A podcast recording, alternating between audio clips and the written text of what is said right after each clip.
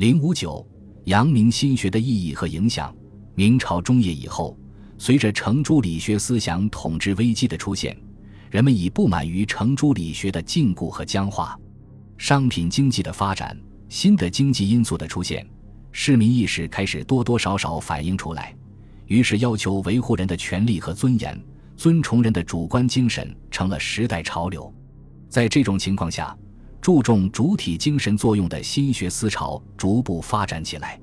阳明心学的意义，王守仁是中国哲学史上承上启下的人物，他的学说有着总结儒学的意义，显示了中国古代的某种终结和近代的开端。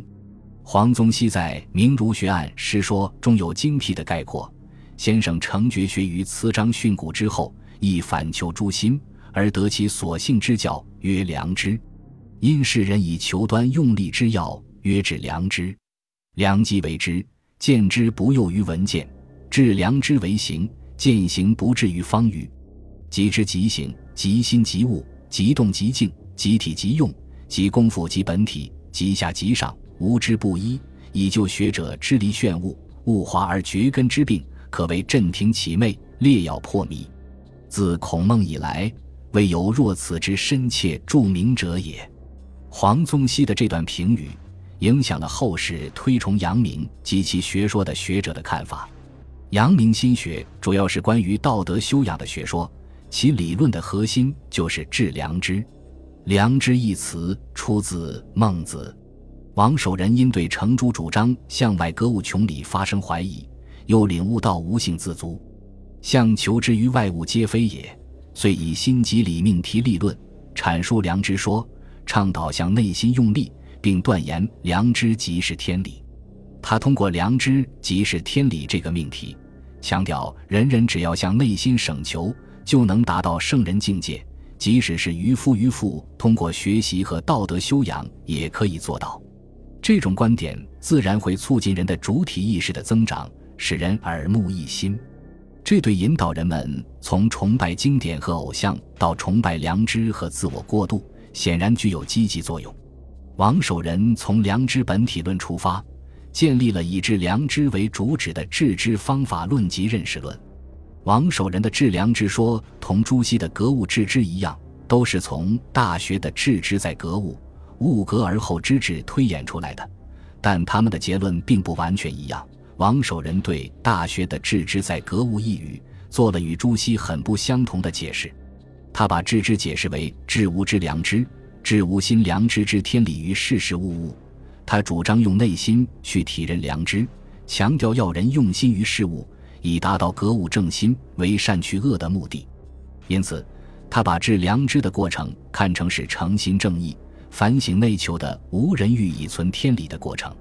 以此为前提，他强调道德修养应发自内心的真诚，这是很有见地的。但王守仁所谓的致良知，不仅需要知，而且需要行。他认为外在的伦理规范容易图具形式，道德行为首先应该在心上做功夫。因而，他又提出知行合一的命题，以强调道德实践的重要性。这对于增强人们践行儒学伦理道德的自觉性有积极意义。王守仁提出，破心中贼比破山中贼更重要。因而获得了统治者的赞赏，他的心学理论又都是为破心中贼服务的。总之，阳明心学体系的建立，标志着心学与世工学的统一和融合。他在强调心即理，心外无理，心外无物的同时，强调知行合一，世上磨练。王守仁的心学不是吴与弼、陈宪章那样远离尘世、独善其身的枯寂之学，而是积极入世。以治天下为己任的富有生气的哲学，不是书斋哲学，而是生活与实践的哲学。他本人既是极心学大成的哲学家，又是世功显赫的政治家。他上策论，言编务，平定藩王之乱，戎马倥偬，征战一生。他用自己的心学思想和行动，宣告了一个全新的心学体系的诞生，证实了这个心学体系的巨大效应。这对破除某些传统观念、反权威、反教条、发挥人的主体精神有积极作用。阳明心学的传播和影响，阳明心学适应当时社会需要，以敢于突破朱学禁锢、反程朱理学的精神而轻动朝野、风行天下。从本质上讲，阳明心学并未超出传统思想的藩篱，而是将传统的伦理道德臻于系统和完善，其目的在于巩固明朝的统治。阳明心学主张简易，反对支离和繁琐，而且强调自我，灭弃权威，提倡相对社会平等。这些见解不仅深得统治者的青睐，也有利于在中下层民众中广泛传播。然而，嘉靖前期。由于桂鄂上书抨击阳明之学，明史宗下诏撤销王守仁的序典与世袭。当时阳明心学还只在部分中下层士人中流播。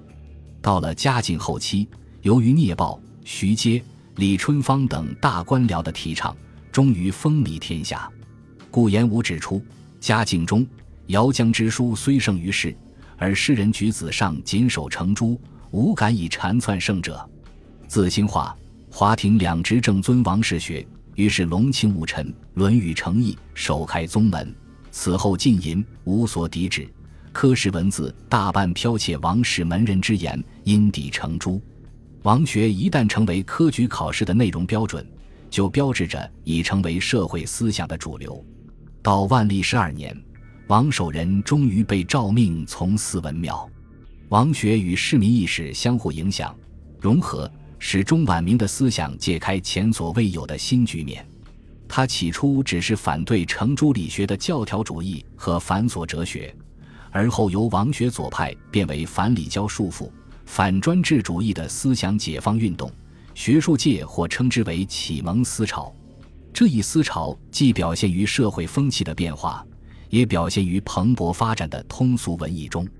然而，由于阳明心学过于强调主观精神的作用，从而使人们脱离对客观事物的探讨和研究，不利于认识的发展和提高。这样，阳明心学在理论上就存在着内在的矛盾。加上王守仁在不同时期所强调的侧面不同、门人弟子资质各异、对诗说的理解不同等因素，在他去世后，阳明心学就开始分化。据《明儒学案》所载。阳明末，诸弟子纷纷互讲良知之学，其最盛者，山阴王汝中、泰州王汝止、安抚刘君亮、永丰聂文蔚，四家各有书说，亲亲立为门户。于是海内译者群起。